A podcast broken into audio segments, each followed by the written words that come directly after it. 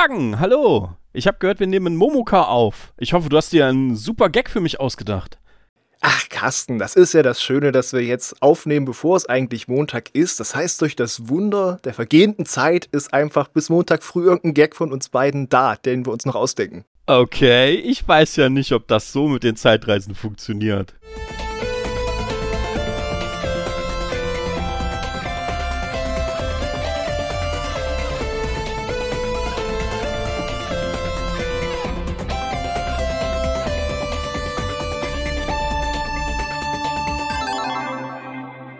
Einen wunderschönen Montagmorgen an euch, werte Zuhörer da draußen und auch einen wunderschönen äh, Tag an dich, Carsten. Hallo, schön, dass du da bist als Gast. Ja, Grüße an alle. Ich bin hochgradig verwirrt. Ich wurde eingeladen für einen Woschka und jetzt nehmen wir einen Momoka auf. Ja, ja, das ist, wenn Raum und Zeit aus den Fugen geraten durch so große Releases und äh, seltsame Vorabbemusterungspraktiken bei einem Diablo 4. Aber wir kriegen es alles hin, Carsten, und ich bin ja sehr, sehr gespannt, ob sich da durch das Wunder der vergehenden Zeit noch ein Montagmorgen-Gag materialisiert am Anfang. Zumindest ein guter, das wäre nicht schlecht. Aber Carsten, wunderschön, dass du da bist. Wer den Carsten nicht kennt, ein Spieleredakteur mit vielen Hochzeiten, auf denen er tanzt und ganz große Expertise, vor allem auch im Thema MMO, habe ich dich damit gebührend vorgestellt. Mittlerweile ja nicht mehr auf so vielen Hochzeiten. Seit 2015 bin ich ja bei Computec fest angestellt. Aber davor waren es durchaus mehr Hochzeiten. Unter anderem ja regelmäßig auch für Gamers Global. Hm. Ich weiß noch, mein allererster Test war damals für Star Wars The Old Republic. Davor habe ich ein paar Mod-Specials geschrieben, mit denen Jörg mich ein bisschen austesten wollte. Ah. Und dann folgt es quasi Schlag auf Schlag, Terra, Guild Wars 2. Dann kam, glaube ich, eine WoW-Erweiterung, die ich getestet habe. Und dann Spiel um Spiel um Spiel. Wurde immer mehr, immer mehr Genres. Ja, da ja haben Jörg und ich sehr, sehr regelmäßig bis 2015 zusammengearbeitet. Das war sehr, sehr schön. Ja, hast auch wunderschöne Tests gemacht, zum Beispiel zu Nia Automata, wenn ich mich noch richtig erinnere, da. 2017 war eben ja, ganz grundsätzlich ein krasses Jahr mit äh, Nia Automata, mit äh, Divinity Original Sin 2, mit Persona 5. Da habe ich auch, glaube ich, auch nochmal ja. 100 Stunden irgendwie für den GG-Test reingesteckt. Hoi. Äh, ja, das waren ganz schöne Brocken, aber auch ganz schön geile Spiele. Das stimmt, das stimmt. Und du hast ja dann auch MMO zu deinem Steckenpferd gemacht. Da haben wir auch mal an einem äh, Woschka drüber geredet. Und äh, in Podcasts bist du ja inzwischen auch wieder öfter zu hören. Ja, ich war ja erst vor kurzem im Woschka. Falls ihr da noch mal reinhören wollt, müsst ihr einfach nur ne, GG-Abo und so. Äh, genau. Ansonsten kann man mich auch im Buffcast regelmäßig hören. Ähm, Games Insider haben wir nach einer Pause wiederbelebt für sechs Folgen. Jetzt sind wir in die nächste Pause geschlittert, weil uns quasi einer aus dem Team weggebrochen ist und unser Hauptantriebsmann Bene es äh, zeitlich einfach nicht mehr schafft, das Projekt nebenbei quasi so zu wuppen, wie er es bisher gemacht hat. Und Sönke mhm. hat äh, derzeit auch so viele Aufträge am Hacken, dass, dass wir tatsächlich für den aktuellen Podcast, der eigentlich schon fest eingeplant war mit Themenvorbereitung und allem drum und dran. Wir haben schlicht keinen Termin gefunden und dann, ja, hat Bene gesagt, okay, das macht auf die Art eigentlich gar keinen Sinn und äh, sollen wir nochmal über eine Pause nachdenken. Und dann haben wir darüber geredet und ja, Games Insider macht wieder eine kleine Pause. Wundert mich nicht, dass äh, Zeiten knappes Gut wird, gerade in dem Jahr, wo sich ja auch irgendwie die Releases gegenseitig auf die Füße treten. Ja, ist krass. Äh, was, was alleine, ich habe letztens, habe ich erst einen Artikel gemacht, wie toll das Jahr mit Hinblick auf die Singleplayer-Erfahrung waren, weil sich ja immer so viele Leute beschweren, dass alles nur noch Games as a Service ist und so viele Publisher darauf so großen Wert legen. Und da habe ich mal herausgestellt, was alleine so dieses Jahr tatsächlich im Singleplayer-Bereich rausgekommen ist, habe aber dann auch noch den Disclaimer hinten angestellt, dass man mit vielen dieser Spiele, zumindest auf dem PC, nicht so viel Spaß haben konnte, weil die Portierung vor allen Dingen in den Launchwochen sehr, sehr katastrophal waren. Aber ganz grundsätzlich ist das natürlich sehr schön, wenn da wieder sehr viele AA, AAA Spiele kommen, mit denen man einfach als äh, Singleplayer-Fan so seine, weiß ich nicht, 15, 20, 25, 30 Stunden Spaß haben kann, manchmal auch mehr. Also ich beschwere mich ganz sicher nicht über hochklassige Singleplayer-Unterhaltung und das trifft sich vielleicht auch, wenn wir dann auf eine übliche Frage an dieser Stelle Momoka eingehen. Carsten, was hast du denn so zuletzt gespielt? Zuletzt habe ich die Neuauflage von System Shock getestet, was sehr, sehr spannend war, da ich 1994 noch keinen PC besessen habe. Da war ich 14 Jahre alt. Meine Eltern hatten mit diesen modernen Schnickschnack nichts am Hut und meine einzige Berührung war tatsächlich Jahre vorher der C64 und dann die 386er und PCs, die bei Freunden standen. Dort habe ich dann äh, ja auch diverse Perlen erleben dürfen, Klassiker, aber so ein Story-Shooter, Rollenspiel, Adventure-Mix wie System Shock, der ist tatsächlich komplett an mir vorbeigegangen. Und dementsprechend gespannt war ich natürlich, ähm, was die Neuauflage im Jahr 2023, also fast 30 Jahre nach dem ursprünglichen Release, überhaupt noch kann, weil ich auch wusste, dass die Night Dive Studios sehr, sehr nah am Original dranbleiben grundsätzlich. Also man fast schon von einem Remastered eigentlich sprechen kann, wobei sie dann aber doch genug unter der Haube angepasst haben und auch kleine Kleinigkeiten äh, verändert haben, um das Remake durchgehen zu lassen. Mhm. Auch ein sehr interessanter Grafikstil. Man konnte es ja auch sehen in der Stunde der Kritiker. Einfach dieses äh, schon modernisiert, aber darunter diese, diese, diese pixelige quasi äh, Schicht, die man noch erkennt oder die halt auch so erhalten bleiben sollte, offensichtlich. Ja, das ist ein schöner Retro-Look, der tatsächlich ganz gut dazu passt. Man darf halt kein Remake-Grafikbrett erwarten, wie bei einem, weiß ich nicht, Final Fantasy VII Remake oder sowas. Das ist ja eine andere Kiste. Aber das ist auch ganz bewusst, glaube ich, so gewählt. Sie haben sich ja auch dafür entschieden, zwar durchaus Komfortverbesserungen mit reinzunehmen. Also man kann das Ding jetzt quasi wie einen normalen Shooter spielen. Das war damals ja nicht so.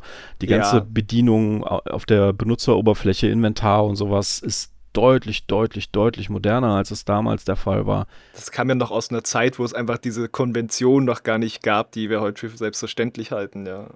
Genau, aber gleichzeitig verzichten sie halt auch auf viele Dinge, die heute Standard wären. Zum Beispiel, man hat ja doch einen recht linearen, strikt aufgebauten Missionsstrang, sag ich mal, der einen so durch die Geschichte führt, weil man halt auf diesen neuen Ebenen halt einfach bestimmte Dinge tun muss, um da am Ende erfolgreich rauszukommen.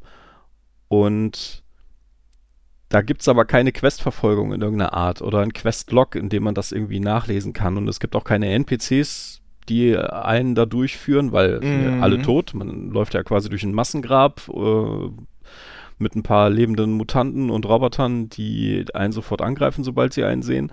Stattdessen gibt es halt überall diese Audiologs, die System Shock damals ja quasi eingeführt hat in der Form. Die einem so in die richtige Richtung schubsen oder ah, hier, da, da soll dort und dort wer sein, der sich gegen Schodern auflehnt, dann ja, genau. mal, wo dieser Raum sein soll hier auf dieser Station. Wenn das und das passieren soll, dann musst du das und das machen. Ähm, es gibt auch Warnungen vor potenziellen Fallen. Zum Beispiel, ich bin mir nicht sicher, ob es eine gute Idee ist, diesen Knopf zu drücken. Wenn die KI nichts gegen die Menschheit hat, geht wahrscheinlich alles gut. Aber wer weiß, ob die KI uns so freundlich gesinnt ist. Habe ich blöderweise erst gehört, nachdem ich den Knopf gedrückt habe. Da war dann äh, eine halbe Stunde Spielfortschritt weg. Uff. Weil äh, es auch kein Autosave, richtig. Genau, auch ein Ding ist, wo man sehr, sehr oft abspeichern sollte. Denn der Tod kann plötzlich kommen und das Game Over. Und ja, äh, da habe ich tatsächlich, das, das habe ich äh, über Schmerzen gelernt, ich sag's mal so. genau. Aber es ist wirklich eine sehr, sehr immersive besondere Spielerfahrung immer noch. Vielleicht nicht so ausgereift wie in System Shock 2, wenn man es wenn jetzt in einer ähnlichen Art und Weise ins Hier und Jetzt transportieren würde. Sicherlich auch nicht so ausgereift wie spätere Vertreter dieser Art, wie ein, wie ein Bioshock, wie ein Prey, von mir aus auch wie ein Dis Dishonored. Die würde ich alle immer noch drüber sehen. Also mit denen hatte ich mehr Spaß. Die haben auch immer noch mehr Möglichkeiten, um bestimmte Herausforderungen zu bewältigen Sie mhm. sind auch mhm. besser inszeniert natürlich, ähm, aber allein Shodan als Bösewicht funktioniert immer noch sehr, sehr gut und dieses Gefühl von Immersion und auch dieses Gefühl von, ich arbeite mich hier durch, ohne Hilfe im Prinzip, wirklich auf mich allein gestellt, weil mir das Spiel halt auch so gut wie keine Hilfestellung gibt. Das äh, ist schon sehr, sehr motivierend und von der Spielerfahrung her immer noch vergleichsweise einzigartig. Fast schon auf eine Art, äh, ja, schon, schon retro, aber gleichzeitig halt auch trotzdem fühlt sich das irgendwie schon auf, aufgrund der Art und Weise, wie das alles so zurückgefahren ist, auch schon wieder vergleichsweise modern an. Also da könnte man sich wünschen, dass, dass sich mehr Spiele von heute da wieder eine Scheibe von abschneiden würden. Aber man muss ganz klar frustresistent sein, auch wenn es sehr, sehr viele Möglichkeiten gibt, sich den Schwierigkeitsgrad anzupassen. Mhm. Äh, zum einen von den Entwicklern selbst, weil man halt äh, vier Bereiche des Spiels tatsächlich einzeln ausbalancieren kann. Ja, so Rätsel und Kämpfe und so weiter, ja. Genau, und natürlich auch, weil vieles, ich habe es gesagt, es bleibt sehr eng am Original. Das heißt, man findet durchaus im Netz, und sei es nur Guides von damals, auch viele Hilfestellungen, die einen da wahrscheinlich gut auch noch heute durchbringen würden. Auch wenn jetzt zum Beispiel viele Türschlösser ab einer bestimmten oder Türcodes ab einer bestimmten Schwierigkeitsgrad random ausgewählt werden, aber spätestens, wenn man es dann auf, den, auf dem einfachen Schwierigkeitsgrad spielt, da gibt es dann einen fest vorgegebenen Türcode und dann äh, kommt man wahrscheinlich auch noch relativ gut auch als, als Einsteiger oder jemand, der das einfach nur aus dem narrativen Aspekt sich, sich anschauen möchte, kommt man da wahrscheinlich halbwegs gut durch. Aber auch dann sollte man wahrscheinlich, also ich habe verschiedene Schwierigkeitsgrade ausprobiert tatsächlich für den Test alles auf Stufe 3 zu knallen, ist echt hart, weil da hat man ja, glaube ich, auch. Das ist ja sogar ein Zeitlimit mit 5 Stunden, glaube ich. Ne? Genau, genau. Und äh, selbst wenn man alles auf, auf 1 stellt, kann es immer noch passieren, dass man irgendwann ohne Munition da steht, wenn man damit zu so ausgiebig ist oder sich nicht genug umschaut. Äh, oder es gibt ja jetzt diese Möglichkeit, Schrott in, in äh, Coins umzuwandeln, die man dann wiederum an Stationen in Munition stecken kann. Und den Schrott, den bekommt man, indem man mh, hm, die Gegenstände, die man überall findet, schmelzt, sch schmilzt. Ja. Und äh, das ist alles ein bisschen mühsam, weil das Inventar halt super klein ist und man ja auch alle Waffen irgendwie unterbringen muss im, im Inventar, zumindest die, die man mitnehmen will. Für alle Waffen ist gar kein Platz. Das heißt, auch da muss man gezwungenermaßen Entscheidungen treffen. Aber ja, wenn man da, glaube ich, einfach so blauäugig und, und alles auf eins stellt und denkt, das ist dann ein easy Story-Modus, ich glaube, da wird man auch gegen eine frustrierende Wand laufen, sondern man muss sich tatsächlich darauf einlassen, man muss tatsächlich die Audiologs hören, auch, auch wenn es sehr zahlreiche sind, aber wenn man da die falschen verpasst, dann kann man halt äh, in Game Over rennen, dann kann es passieren, dass man stundenlang über die neuen Ebenen läuft und einfach keine Ahnung hat, wo man als nächstes hin muss, mit welchem Gegenstand. Hm, es lohnt sich aber auch, die Logs anzuhören, die treiben ja auch die Geschichte voran und gerade wieder, wie, wie es eingesprochen ist und dieses ganze Sounddesign dazu, ja nicht nur dieses Fantastische von Shodan, dieses mehrstimmige, verzerrte von ihrer Stimme, sondern auch halt, äh, was da so für Geschichten passiert sind und einfach diese Soundkulisse von dem Dings, also wo ich die SDK geschnitten habe, ich habe da wirklich Lust gehabt, dann eigentlich da mal selber rumzulaufen, obwohl ich System Shock 2 vor ein paar Jahren mal nachgeholt habe und da irgendwann ein bisschen rausgefallen bin, eben weil es so ein bisschen äh, mühsam war und ich manchmal zu doof war für das Spiel. Ja, das, die Atmosphäre ist super. Wird ein bisschen manchmal getrübt dadurch, dass, dass das jetzt natürlich kein, weiß ich nicht, Naughty Dog oder sowas war. Also man sieht schon hier und da Wiederverwertung von Assets. Im Prinzip jeder Mutant einer Gattung sieht so aus wie alle anderen Kollegen. Mhm. Jeder Roboter der einen Art sieht so aus wie alle Roboter dieser Art. Und die, es gibt zwar genug Gegnertypen über alle Ebenen hinweg, aber wenn du dann irgendwie das sechste, siebte Mal hintereinander auf so einen Mutanten triffst, der genauso aussieht wie seine sechs Vorgänger.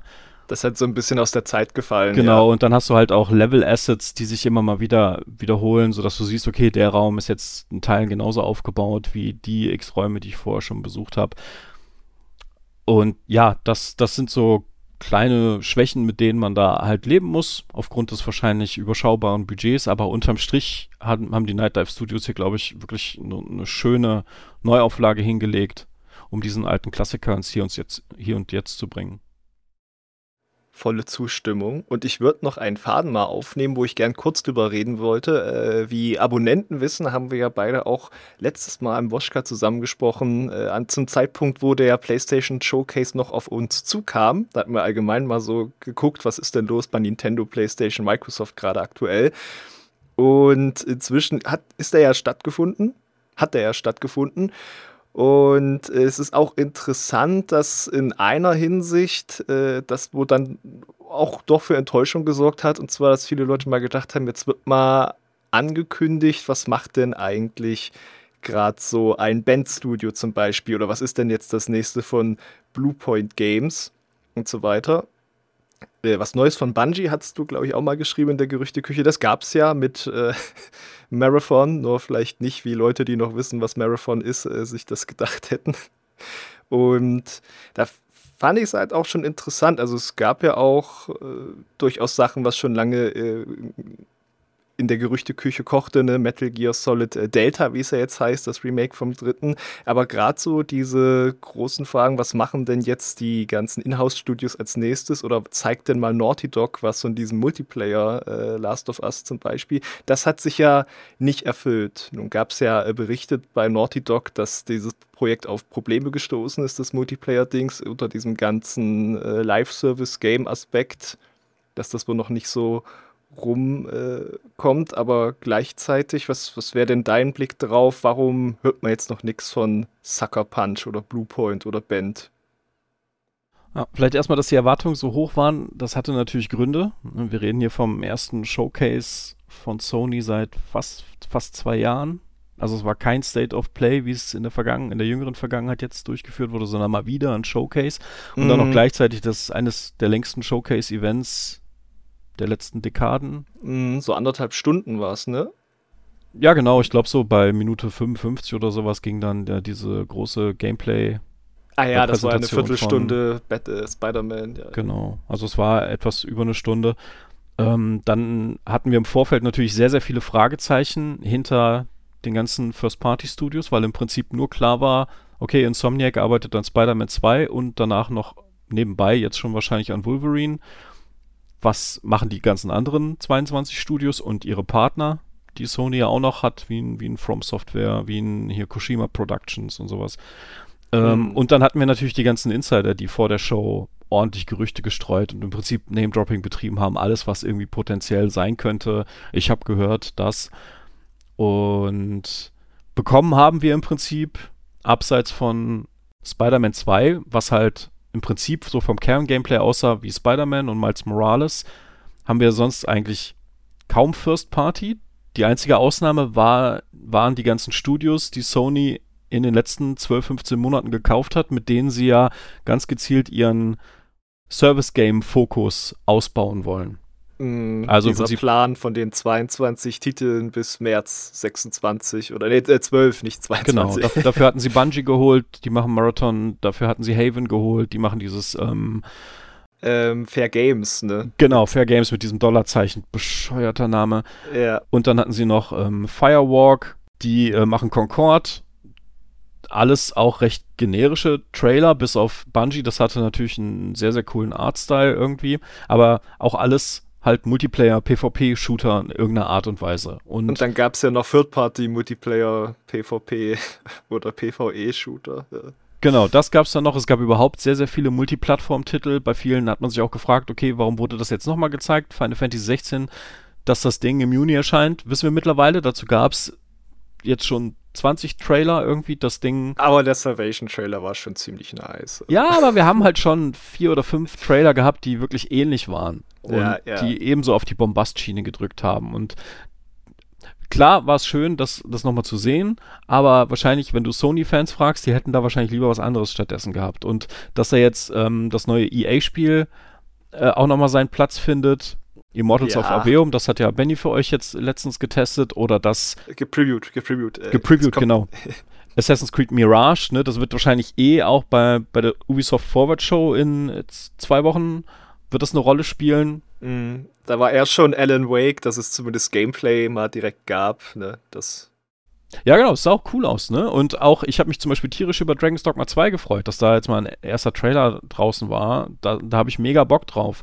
Äh, auch der Story-Trailer zu Street Fighter 6 sah nett aus. Aber das sind, glaube ich, nicht die Dinge, die die Fans erwartet haben. Und Bei so einem großen Showcase. Und halt ne, kommen wir wieder darauf zurück, was machen denn die, die großen Studios, von denen man jetzt diese Prestige-Singleplayer-Sachen erwartet, die, die man ja auch schätzt genau. bei Sony. Ich glaube, am, am größten war die Chance tatsächlich, dass Naughty Dog was hätte zeigen können. Aber wie du sagst, da gab es diese Probleme. Man hat auch gehört, dass ähm, Bungie derzeit von Sony dazu angetragen ist, ähm, quasi diese ganzen Studios, die in diesem Games as a Service Bereich in Zukunft wildern sollen, dass die quasi ihre ganzen Projekte ähm, Bungie vorstellen mussten und dass Bungie da quasi so eine Bewertungsrunde macht intern. Ja, so macht so intern so quasi so. Genau, und bei Videos, Naughty Dog ja. haben sie halt gesagt, okay, Stand jetzt bezweifeln wir, dass das Ding langfristig ein Erfolg sein wird, der ausreichend viele Spieler an sich binden kann. Ja. Und genau deswegen hat man dann anscheinend laut den Insiderberichten gesagt, wurde das Projekt quasi jetzt nochmal auf Neubewertung gestellt. Und das so auf eine Kernmannschaft runtergedampft auch. Genau, und alle anderen Projekte, die parallel laufen, die sind einfach noch nicht so weit. Ja, das sind wahrscheinlich große Singleplayer-Produktionen wieder. Also man weiß von zwei anderen Projekten, die parallel laufen. Das, das erste, eins von denen wird mindestens ein großes Singleplayer-Ding, wo dann auch wieder der Creative Director von, von ähm, The Last of Us mit, mit an Bord ist. Wahrscheinlich eine neue IP, wie man, wie man vermutet. Und bis, bis sie da was zeigen können, das dauert einfach noch. So, das heißt, da interne Probleme wurde quasi wahrscheinlich zurückgestellt. Ähm, kann sein, dass da tatsächlich was geplant war. Und wenn wir uns dann die anderen Sachen anschauen, die anderen Studios, Guerrilla Games und Santa Monica hatten ja quasi erst ihre fetten Blockbuster-Releases. Da darf man nichts oder sollte man nichts. Genau. Hausmarke hat 2021 äh, Returnal veröffentlicht. Das war wahrscheinlich bis dahin das, das größte Projekt des Studios. Das hat vier Jahre gedauert. Also 2017 hatten sie davor ihr letztes Spiel released. Man kann also davon ausgehen, dass das nächste erst 2025, 2026 rauskommt. Warum sollte da Sony jetzt schon was zeigen? Oder hat, hat man da überhaupt schon was? Ist man da jetzt schon nach zwei Jahren soweit? Da, da komme ich mal gleich drauf zurück, aber mach erstmal weiter. Ja. Bluepoint äh, hat Demon's Souls 2020 rausgehauen. Da weiß man, dass sie jetzt äh, zumindest an einem eigenen Projekt für Sony arbeiten. Und auch da ist die Frage, ne? ist jetzt nicht so ein super großes Studio, die haben bisher eigentlich nur Neuauflagen gemacht. Wie schnell können die ein komplett neues Projekt so weit bringen, dass sie da was zeigen können? Sind da zwei mhm. Jahre oder drei Jahre genug? Ich weiß es nicht.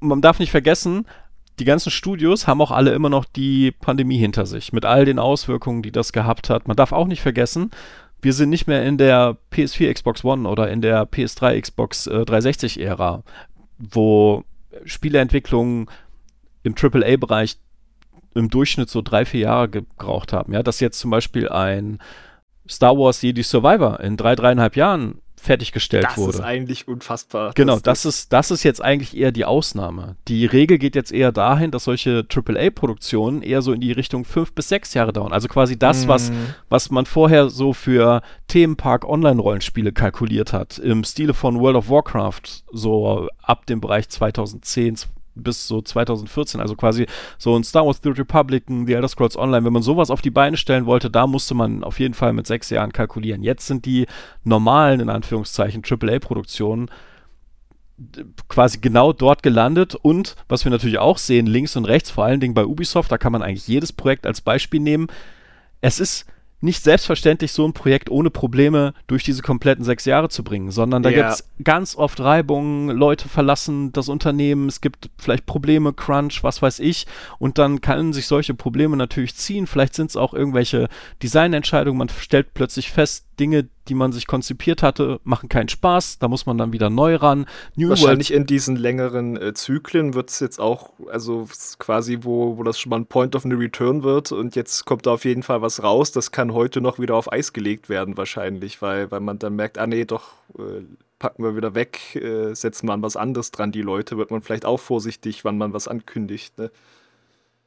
Ja, genau. Und Sony hat ja auch nicht den Druck, wie wir es ja beim, beim Woschka, glaube ich, schon besprochen haben, Sachen früh anzukündigen, um Entwickler auf, auf die Projekte aufmerksam zu machen, um die eigenen Teams damit mit neuem kreativen äh, Nachschub quasi zu versorgen, sondern Sony ist ja sehr, sehr gut aufgestellt. Die haben nicht den Druck, schon direkt beim Konzept im Prinzip das Projekt anzukündigen, sondern die Teams stehen ja eigentlich schon fest. Das heißt, die können wirklich warten, bis sie was vorzeigbar haben. Und dann haben wir, du hast es eben genannt, Band Studios, Sucker Punch. Mm, das waren tatsächlich die beiden, auf die ich am ehesten gehofft habe, dass die was zeigen, weil Ghost of Tsushima ist schon eine Weile her, Days Gone ist schon eine Weile her. Aber bei den beiden Studios, das sind so, äh, ich sag mal so, das sind jetzt nicht die größten Studios bei Sony, sondern das sind tatsächlich, glaube ich, immer noch ein Team äh, Studios, ah, wo man nicht hm. parallel laufende Projekte hat, sondern im Prinzip können die erst richtig dann ein Projekt angehen, wenn das nächste fertiggestellt ist. Und wenn man hier dann eben noch die Pandemie mit reinrechnet, bei Bench, Bench Studios gab es ja, glaube ich, auch ähm, starke Umstrukturierungen nach dem Release von Days Gone, wo ja, Leute das, das äh, Studio verlassen haben, wo man Führungskräfte austauschen musste. Das muss sich dann natürlich auch erstmal wieder neu einspielen. Und dann ist natürlich die Frage, hatten die beiden, hätten die beiden Studios für ihre aktuellen Projekte schon was Vorzeigbares machen können? Zum, zumindest irgendwie ein Trailer, CGI? Oder hat Sony hier gesagt, okay, wir kriegen jetzt schon so etwas mehr als eine Stunde voll? ist vielleicht jetzt nicht das supergeilste, aber wir können zumindest mal gucken, wie die Leute auf unsere neuen Games as a Service Projekte ähm, reagieren. Wir haben noch hier unsere Hardware-Neuankündigung. Und wir wollen mehr Bass lieber auf Spider-Man. Genau, wir haben äh, Spider-Man 2, dann können sie nicht sagen, wir haben gar nichts gebracht und dann halten wir den Rest halt vielleicht für den nächsten Showcase oder das nächste State of Play zurück. Das ist natürlich sehr, sehr gut möglich. Sony hat nicht so den super großen Druck wie zum Beispiel Microsoft, ähm, die First Partyfront zu stärken, weil Sony da ja erst gerade in den letzten Jahren sehr, sehr gut abgeliefert hat. God of War Ragnarok ist gar nicht so weit her, das Horizon 2 ist gar nicht so weit her. Hat ja erst sein DLC bekommen jetzt. Genau, und die VR-Version. Ja, ich, ich sehe das nämlich auch in einer ganz interessanten Gemengelage, um das vielleicht zum Abschluss äh, zu bringen, dass ja diese Phasen jetzt so immer länger und länger geworden sind und dass man gleichzeitig ja auch aber oft so eigentlich dann auch frühe Ankündigungen hat, wie jetzt zum Beispiel, denk mal, 007 von I.O., wo wir auch nur wissen, okay, die machen jetzt ein äh, James Bond-Spiel oder Machine Games, die machen Indiana Jones. Das wird in den beiden Fällen, denke ich, auch zu tun gehabt haben damit, dass es halt eine Lizenz ist und dass es dann direkt angekündigt werden muss, bla, bla. War ja bei Alien und Sega schon vor vielen Jahren auch mal ähnlich. Das frisch angekündigte Herr der Ringe MMO von Amazon Games. Genau, da ist ja auch gerade erst die Tinte trocken. Ähm, aber auch an anderer Stelle, äh, ich weiß ob das auch vielleicht mit so einer gewissen Leak-Kultur inzwischen zu tun hat, dass auch äh, Entwickler gerne schon sehr früh sagen, ah, das ist jetzt das Projekt, ein CD Projekt Red, das äh, quasi seinen ganzen äh, Zehn-Jahres-Plan an Veröffentlichungen schon mal äh, bekannt gegeben hat. Und dass dann gerade dieses, dass das bei Sony nicht so ist, dass das dann halt äh, umso mehr die Fantasie anfeuert von Leuten, weil ich denke, oh, ist da jetzt ein paar Jahre vergangen. Äh, Im Gefühl ist man ja immer noch wahrscheinlich trotzdem bei Hinder so alle drei, vier Jahre oder fünf cranken die doch ein Spiel raus, ja eben nicht mehr. Ne? Ja, Sony hatte in den letzten Jahren auch, glaube ich, gut damit zu tun, ihre ganzen wichtigen Marken so nach und nach jetzt auf dem PC zu veröffentlichen. Sind sie immer noch dabei? In Ghost of Tsushima gibt es immer noch nicht auf PC. Ratchet Clank kommt jetzt bald. Genau, Rift Apart haben sie jetzt frisch angekündigt. Da haben Leute auch gefragt, warum war das nicht auf dem beim Showcase-Event hätte man ja irgendwie reinhauen können, aber warum? Warum? Warum nicht? Wie gesagt, sie haben über eine Stunde gefüllt, sie haben wahrscheinlich ihre Prioritäten gesetzt und äh, dann haben sie die Meldung halt etwas später rausgehauen. Das ist ja eh auch ne, so ein Trend, dass jeder im Prinzip so sich seine eigenen äh, Termine auch sucht, um bestimmte mm. Sachen dann einfach nochmal mhm. für sich gestellt rauszuhauen. Manche Sachen werden dann halt gebündelt rausgehauen. Das sind halt auch zwei Strömungen, glaube ich, auf die wir uns gefasst machen müssen. Ähm, erstmal, viele Sony-Spiele werden, glaube ich, auch in Zukunft nachträglich für den PC veröffentlicht, weil Sony gemerkt hat, da lässt sich sehr, sehr viel Geld mit unseren Marken machen und sie wollen wirklich in diese Games as a Service-Ecke. Und deswegen glaube ich tatsächlich gab es diesen Block von diesen drei Ankündigungen von Haven, Firewalk und von Bungie, auch wenn die Trailer teilweise ja echt super nichtssagend waren, also gerade der Concord-Trailer. Hm, ja. Sie wollten, sie wollen, glaube ich, einfach mal fühlen, wie die Leute auf diese Sachen reagieren, was, was so quasi das Erstfeedback ist und ja, das, das wird für, für, für Sony noch, noch deutlich wichtiger sein. Sie haben ja schon gesagt, dass Naughty Dog, klar, mit dem Multiplayer, die sollen auch in die Richtung gehen. Sie haben schon angekündigt, Guerilla Games wird auch ein Studio sein, was in dieser Games as a, Service-Ecke ein bisschen rumwildern wird. Da, da, ist ja schon mal was geleakt mit diesem Grafikstil, was ja dann so besprochen wurde, ja, ja. Genau, also ja, und, und sie haben auch gleichzeitig gesagt, sie wollen in Zukunft mehr in Mobile investieren. Also da hat Sony einige Schwächen in ihrem eigenen Portfolio ausgemacht, die den Core-Playern, Fans wahrscheinlich nicht so gefallen werden. Ja, aber halt beim Gesamtmarkt, klar ist das wieder was, da können sie jetzt nicht äh, schlafen, nur weil sie jetzt bei den äh, Konsolen, so Premium-Hardcore-Segment, dass sie da gut dastehen. Du, Carsten, da vielen Dank für deine Einschätzung mit. Ich finde das ja auch spannend, was sich da gerade alles jetzt so bewegt. Und ich nehme jetzt einmal wieder einen äh, Satz auf und dir einfach und zwar rausschaufeln. Wir wollen bei Gamers Global diese Woche natürlich auch Inhalte rausschaufeln.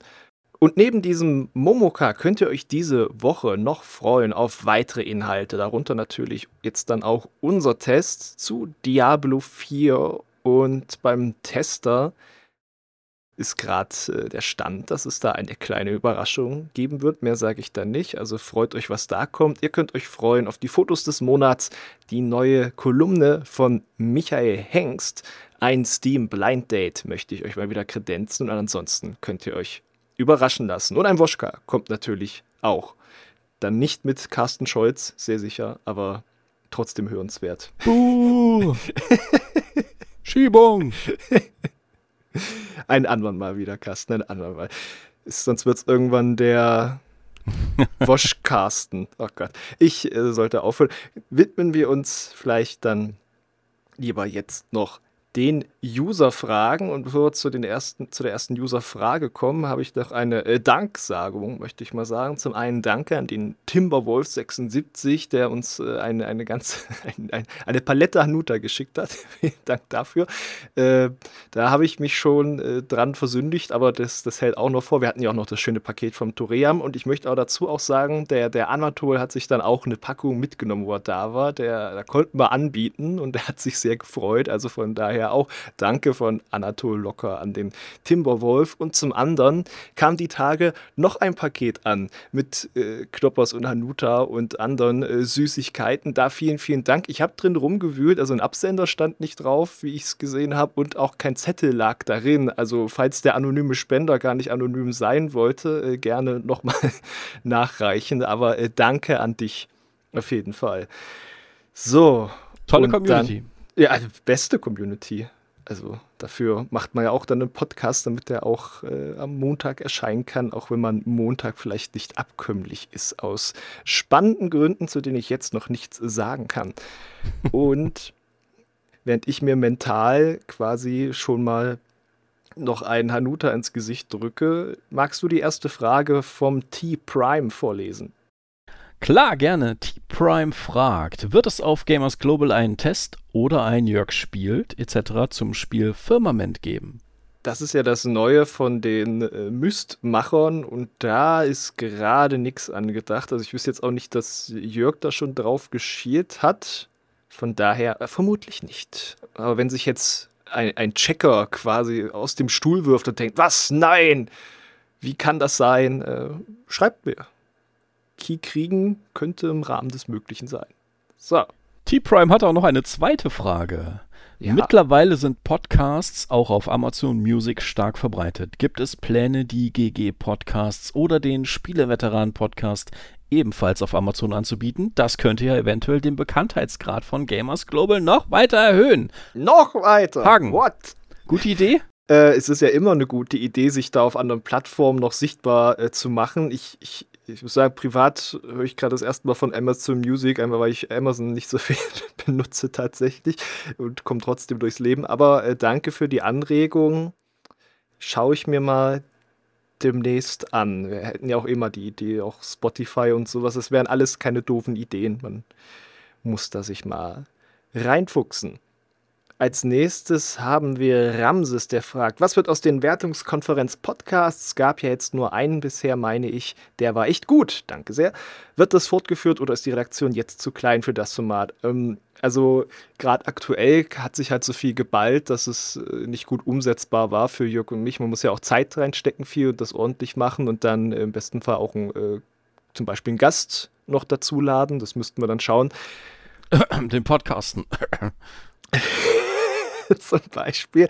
Also äh, konkret kann ich es jetzt noch nicht ankündigen, bei welchem Titel wir das wieder hinkriegen, aber es ist nicht, äh, natürlich nicht komplett abgeschrieben, sondern einfach nur eine Frage, wie machen wir das äh, vernünftig und gut und dass das ein schöner Inhalt für euch wird. Euf hat die nächste Frage. Wie verträgt sich, da sind wir jetzt eigentlich bei der Danksagung wieder, wie verträgt sich Hagens Nussallergie eigentlich mit den immer wieder erwähnten Hanutas? Das ist auch ein guter Punkt. Der Timberwo hat sich tatsächlich zwischendurch schon per PN entschuldigt, weil er dachte, es war eine doofe Idee. Nein, war es überhaupt nicht, weil es ist ganz konkret eine Erdnussallergie. Das heißt, ich kann äh, Wundersachen essen, nur nicht Snickers zum Beispiel. Nichts mit Erdnüssen, bitte. Ja, äh, Allergien sind eh. Ich habe eine Tierhaarallergie und äh, wohne mit zwei Katzen und bis vor kurzem mit einem Hund zusammen. das geht alles. War das so ein schrittweises Immunisieren? Äh, ja, ich darf, ich darf nur nicht mein Gesicht mitten in die Katze drücken. Oh, das ist aber eine, eine also das ist ja Mein Gott, wie, wie sehr kann man sie Impulskontrolle trainieren? äh, wir haben zwei kleine Straßenkatzen aufgenommen, als unsere letzten Katzengeschwister äh, sehr, sehr viel älter wurden, beziehungsweise ein Geschwisterchen dann gestorben ist. Hm. Und die Straßenkatzen stinken ein bisschen. ah, okay. Könnte an den Drüsen liegen, keine Ahnung. Sie sind eigentlich stubenrein. Aber ja, kriegst die Straße nicht aus der Katze. Genau, man kriegt die Straße nicht aus der Katze. Aber bei uns haben sie es immerhin gut. Ja, schön. Sehr schön. Ach, Kasten. Wunderbar. Jetzt noch Tiergeschichten. So, ich schnapp mir jetzt noch die, die, die Frage von Wanni727, bevor die ganz, ganz lange kommt. Die kannst du dann vorbereiten. Wenn ihr keine Spielejournalisten geworden wärt, welche alternativen Berufe wären für euch interessant gewesen, beziehungsweise in welchen hättet ihr am wahrscheinlichsten gearbeitet? Ladies first. da bin ich gerade am überlegen, was war denn eigentlich mein Plan B, wenn das mit Gamers Global nicht knappt. Ich glaube, ich habe da immer gedacht, ich gehe in äh, so im universitären Bereich, vielleicht in die Öffentlichkeitsarbeit oder ich Was hattest du nochmal studiert? Äh, Germanistik und äh, vergleichende Literaturwissenschaft später. Ah, ja, gut. Da gibt es ja auch nicht so viele Option, oder? Lehrer und äh, das, was du gerade gesagt hast. Lehrer auch nicht. Ich habe ja nicht auf Lehramt studiert. Das heißt, also ah, ich habe ja schon immer studiert, weil ich das äh, wollte und auch mit dem Wissen, irgendwann muss ich mal gucken, was man damit macht. Also äh, das hätte ich mir vorstellen können oder halt natürlich äh, Museumsbereich oder ich habe ja gehört, irgendwie kommen viele Geisteswissenschaftler letztendlich bei, die, bei den öffentlich-rechtlichen unter. Auch interessant. Aber quasi nichts äh, Halbes und nichts Ganzes in der Hinsicht, wobei mich schon vor allem Museumsarbeit dann gereizt hätte. Bei dir, Carsten? Ah, ich blicke mal zurück auf mein angefangenes, aber nicht beendetes äh, Wirtschaftsingenieurstudium, habe aber eine abgeschlossene IT-Systemkaufmannsausbildung. Oh. Und durfte da auch diverse Abteilungen ausprobieren und am meisten Spaß hatte ich tatsächlich im Support-Bereich. Ähm, wir haben Software bei Flowfact hergestellt und vertrieben und supported. Also Flowfact, das war das Ausbildungsunternehmen, bei dem ich meine Ausbildung gemacht habe. Mhm. Und da hatte ich tatsächlich sehr viel Spaß beim Software-Support. Also da Leuten über Fernwartung, Telefon und sowas bei ihren Problemen zu helfen und okay. die Sachen zu lösen und dann waren sie glücklich und ich, vielleicht liegt es daran, dass ich jetzt so gerne Guides schreibe. Aber ja, das, äh, das, das hat mir Spaß gemacht. Da in die Richtung wäre ich dann wahrscheinlich abgebogen. Ach, was da den Leuten entgangen ist, dass sie nicht den energetischen, gut gelaunten Carsten an der Strippe haben. Aber das haben dann dafür viele Leute nicht nur so eins zu eins, sondern in den Äther rausgestrahlt. Ist doch auch was. Genau. Kommen wir zum Soka. Da bin ich ja auch mal gespannt, ob du da einen Take drauf hast, weil es ja auch in Richtung Multiplayer geht. Mir ist in letzter Zeit aufgefallen, dass es teils große Diskrepanzen zwischen den Fachbewertungen und den Userbewertungen gibt. Beispiele, an die ich mich erinnern kann, sind da Age of Empires 4, Company of Heroes 3 und just für mich persönlich besonders tragisch Raywale Empire 2. Persönlich tragisch deshalb, äh, weil der Suka ein Mitglied des Entwicklungsstudios ist von Raywale Empire 2, by the way. So, allen gemein ist, dass der Großteil der Kritik auf den Multiplayer zurückgeht. Woran liegt das? Dass professionelle Redaktionen gerade diesen Modus teils völlig anders einschätzen. Und das ist äh, dann die gute Frage. Ist halt die Frage, wird das völlig anders eingeschätzt oder sind da vielleicht auch äh, Erwartungshaltungen doch anders? Ja, ist immer eine schwierige Sache, ne? Ähm, gerade bei so Reihen wie einem H4, einem Company of Heroes, Railway Empire hat ja auch schon Vorgänger, wenn da eine 2 hintersteht. Da kennen sich Redakteure im Zweifel nie so gut aus wie Leute, die da über Monate und Jahre nichts anders gespielt haben. Ja. Tausende Stunden reinstecken, sondern sie haben, weiß ich nicht, vielleicht den Vorgänger. Selbst, selbst wenn du da einen Experten hast, wird er da wahrscheinlich auch nur eine, eine dreistellige Anzahl von Stunden drin haben, weil der muss ja zwischendurch auch noch andere Sachen spielen. Und also im Zweifel kennen sich da erstmal diese richtig krassen Fans dieser Serien besser aus und haben dann vielleicht auch ähm, nach, dem, nach der Launchzeit, also der Redakteur hat ja nur eine gewisse Zeit, um den Test zu machen. Und da wird natürlich eine gewisse Zeit auch immer in den Multiplayer aufgewendet. Aber die Frage ist, wie viel Zeit ist das am Ende und mm. wie vollständig kann er dann den Multiplayer einschätzen und in welcher Art und Weise wurde das getestet mit anderen Redakteursmitgliedern, mit äh, weiß ich nicht, war das eine Vorabversion, jetzt zum Beispiel Diablo 4, haben ja die ganzen Redaktionen auf einem extra Review-Server über knapp zwei Wochen, zehn Tage oder was waren das? Wo dann halt auch andere Redakteure können. und andere, die bemustert wurden, rumliefen letzten Endes. Genau, ja. aber es war unterm Strich halt sehr, sehr wenig Leute. Also Weltbosse hat man da wahrscheinlich eher nicht gelegt, sondern halt die meiste Zeit alleine vor sich hingespielt. Das ist natürlich, also die meisten, die quasi ihre Einschätzung vom Multiplayer bzw. von der Shared World zu Diablo 4 teilen, das sind wahrscheinlich Eindrücke immer noch aus den ganzen Beta-Phasen, wo mehr Spieler. Drauf waren. Und mm. solche, solche Erfahrungen hat man natürlich nicht bei jeder Review-Version, die vor dem Launch einschlägt und dann hat man, weiß ich nicht, eine Woche Zeit bis zum Launch oder sowas und dann ist Multiplayer erstmal quasi nicht existent. Vielleicht. Beziehungs und beziehungsweise man kann jetzt auch nicht warten und dann macht man es gleich mit Multiplayer, weil ja einfach die Halbwertszeit von dem, also wie einfach, wenn, wenn die Inhalte auch Reichweite äh, an, auf, darauf angewiesen sind, ist ja die Halbwertszeit zu gering. Macht ja keinen Sinn, das zurückzuhalten und äh, dann dafür quasi und dafür ist dann der Multiplayer richtig gründlich durchgecheckt worden. Oder es kommt natürlich auf die Ausrichtung dann der Seite an, aber lohnt, glaube ich, nicht für viele Magazine. Und bei, bei ganz vielen von diesen Diskrepanzen muss man natürlich auch sagen, dass, also jetzt vielleicht nicht bei den drei Beispielen, ich weiß es jetzt nicht im, im Einzelfall hier, aber es gibt genug Beispiele da draußen, wo die Diskrepanzen eben auch basierend auf politischen Agenten ähm, äh, herausgekommen sind, weil dann zum Beispiel sich eine Gruppe auf ein Spiel X eingeschossen hat aus dem und dem Grund, keine Ahnung, zu Woke oder was weiß ich. Und dann gab es halt Review-Bombing und dann fallen die User-Wertungen halt super, super niedrig aus. Oder jetzt umgekehrt beim Mario-Film, haben wir, glaube ich, auch schon mal kurz drüber geredet, die ganzen Kritiker geben da ziemlich unterirdische Wertungen, während die Eltern mit ihren Kindern da super happy rausgehen aus dem Film. Wo dann einfach das äh, die Bewertung von, von den professionellen Bewertern nicht mit der eigentlichen Zielgruppe übereinstimmt, weil es da anscheinend zu wenig Schnittmenge gibt. Also da muss man oft auch einfach im Einzelfall drauf gucken und sich angucken, was da jetzt eigentlich kritisiert und bewertet wurde. Da lässt sich, glaube ich, keine Pauschalaussage immer treffen. Gerade wenn man jetzt sowas hat, das sind natürlich die Beispiele, also in Age of Empires 4, Company of Heroes 3, das sind natürlich auch äh, Echtzeit-Strategie-Spiele.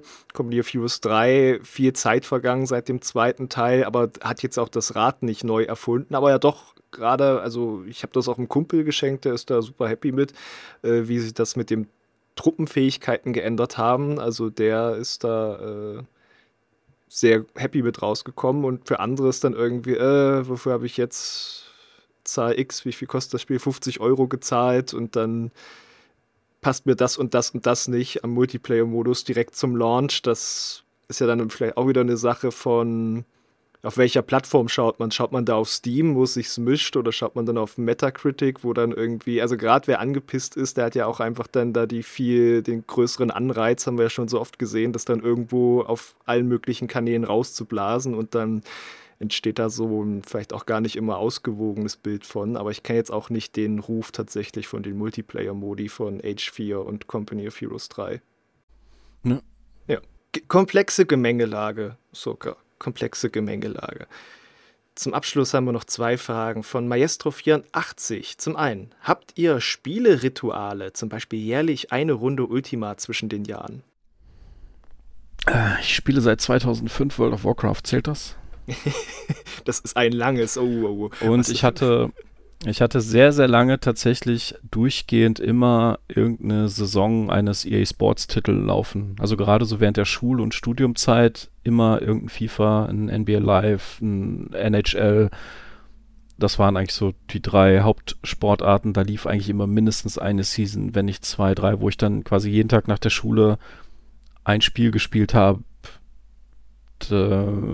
weiß ich nicht, so ein Basketballspiel zum Beispiel, da habe ich dann die Zeiten, ich habe immer so acht, neun Minuten pro Viertel gespielt, da ist man dann in etwa so auf einem realistischen Ergebnis am Ende gelandet, so zwischen 80 und, und 100, 105 Punkten für Gegner und mein Team. Und ja, da habe ich dann eine Stunde gespielt, an, also fast eine Stunde gespielt an dem Spiel und dann wieder ausgemacht und dann Hausaufgaben, keine Ahnung, und dann am nächsten Tag weitergespielt und so liefen die Seasons dann halt über Jahre durch. Mittlerweile nicht mehr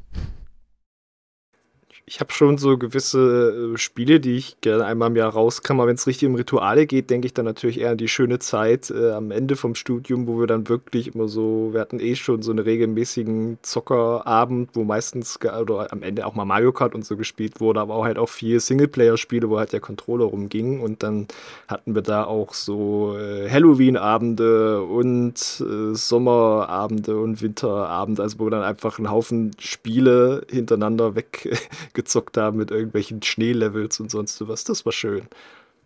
Das ja, könnte mal cool. wieder. Aber die Zeit, die Zeit. Die Listen gibt es auf jeden Fall noch. Ich vermisse auch die LAN-Partys von damals. Ein Kumpel von uns hatte halt äh, sein Zimmer quasi auf so einer Kellerebene im Familienhaus. Und das war großräumig, das waren viele Zimmer und da konnte man halt so sechs, sieben, acht PC-Stationen unterbringen. Und dann haben wir uns da regelmäßig in der Schul- und Studiumzeit alle paar Wochen getroffen gerade so an langen Wochenenden natürlich auch dann von freitags bis montags oder so. Und das war immer sehr, sehr cool. Immer Diablo 2 gezockt, äh, Generals und, und was nicht noch alles, Warcraft 3. Generals ist eh bestes LAN-Spiel mit, ja. Superwaffengeneral. Magst du noch die letzte vorlesen dann? Auch von Maestro84. Zockt ihr so oft es geht oder müssen schon mindestens mal zwei bis drei Stündchen Zeit sein? Das. Ach so, ob es auch mal kurze Sessions sein dürfen, quasi. Ah, irgendwie klang das erst so wie äh, quasi Pegelspieler. Ich brauche so und so viele Stunden am Tag, sonst habe ich Entzugserscheinungen. Ähm, es kommt natürlich auf das Spiel an. Also ist ja ganz klassisch, ne? Man gerade so ein Spiel hat, wo auch mal in einer halben Stunde was geht, was kein Open-World-Spiel ist, man sich denkt, ich habe gar nichts geschafft, äh, außer vielleicht mal Inventar zu sortieren. Äh, dann schon. Also ich glaube auch wenn ich mal ein halbes Stündchen Zeit habe, dann vielleicht eher noch eine Folge von irgendeiner Serie oder so schauen, aber ich spiele schon eigentlich, wenn ich nicht weiß, wie ich gerade meine Zeit füllen möchte, eher als alles andere, ja. Das ist ja ein schönes Feature von der PlayStation 5, dass man äh, quasi mittendrin einfach aufhören kann und dann haut man das Ding in den Pausenmodus und dann macht man den Fernseher aus und dann geht man irgendwo hin und dann kommt man ein bisschen später wieder und steigt genau da wieder ein und das ist perfekt für einen Papa von zwei Kindern, die immer mal wieder brüllen und was haben wollen oder die spielen wollen oder die dann plötzlich an der Tür stehen, weil sie von der Krippe und Schule wieder da sind oder so. Also ich habe zum Beispiel, bevor äh, der Test anstand von System Shock, habe ich schnell mal Rift Apart nachgeholt. Das ist ja jetzt nicht nur für den PC angekündigt worden, sondern auch im PlayStation Plus gelandet für mhm. Extra- und Premium-Kunden. Ich hatte das damals tatsächlich nicht gespielt und habe es jetzt nachgeholt. Und das war tatsächlich auch so ein Spiel, dass man so laufen lassen kann, während die Kinder um einen rumspringen. Da haben die dann auch sich mal gerne daneben gesetzt und ein bisschen zugeguckt. Teilweise auch versucht, mir den Controller wegzunehmen. Aber das war tatsächlich auch so ein Spiel, da habe ich, da habe ich einfach mal eine halbe Stunde gespielt, dann vielleicht einen Planeten mal eben kurz äh, fertig gespielt oder so und dann wieder ausgemacht. Äh, dann wieder mit den Kids ein bisschen Zeit verbracht, dann abends nochmal eine Stunde rein, ähm, bevor ich dann vielleicht noch äh, am PC ein bisschen was für die Arbeit nachgeholt habe oder dann mit dem, mit dem Kleinen ins Bett gegangen bin oder so. Also da habe ich tatsächlich versucht, weil mir das Spiel auch so unfassbar viel Spaß gemacht hat, da quasi jede halbe Stunde mitzunehmen, damit ich das auf jeden Fall jetzt hier vor System Shock, vor Diablo 4, vor Final Fantasy 16 und dem ganzen Gedöns fertig kriege. Super. Und damit sind wir beim Ende dieser Fragen. Also danke für die vielen, vielen Fragen. Es waren tatsächlich noch mehr. Davon haben wir jetzt ein paar ausgeklammert. Ein guter Teil davon, der richtete sich auch eher an Jörg. Die sind nicht vergessen, die sind schon ins Dokument für nächste Woche eingetragen. Und natürlich haut gerne weiter so die Fragen raus. Carsten, Mensch, die Zeit, die Zeit fliegt. Danke, dass du da warst. Hat großen Spaß gemacht. Ja, vielen Dank für die Einladung. Ich habe dir gesagt, wenn du niemanden hast zu quatschen, hau mich an. Ich bin für dich da. Nein, nein, nein. Du bist ja jetzt nicht der Notnagel. Du bist ein gern gesehener Gast. Und ich hoffe, ihr hattet viel Spaß auch mit dem Podcast und habt eine schöne Woche. Tschüss. Tschüss. Das war der Gamers Global Podcast. Vielen Dank fürs Zuhören und besucht uns bald wieder auf www.gamersglobal.de.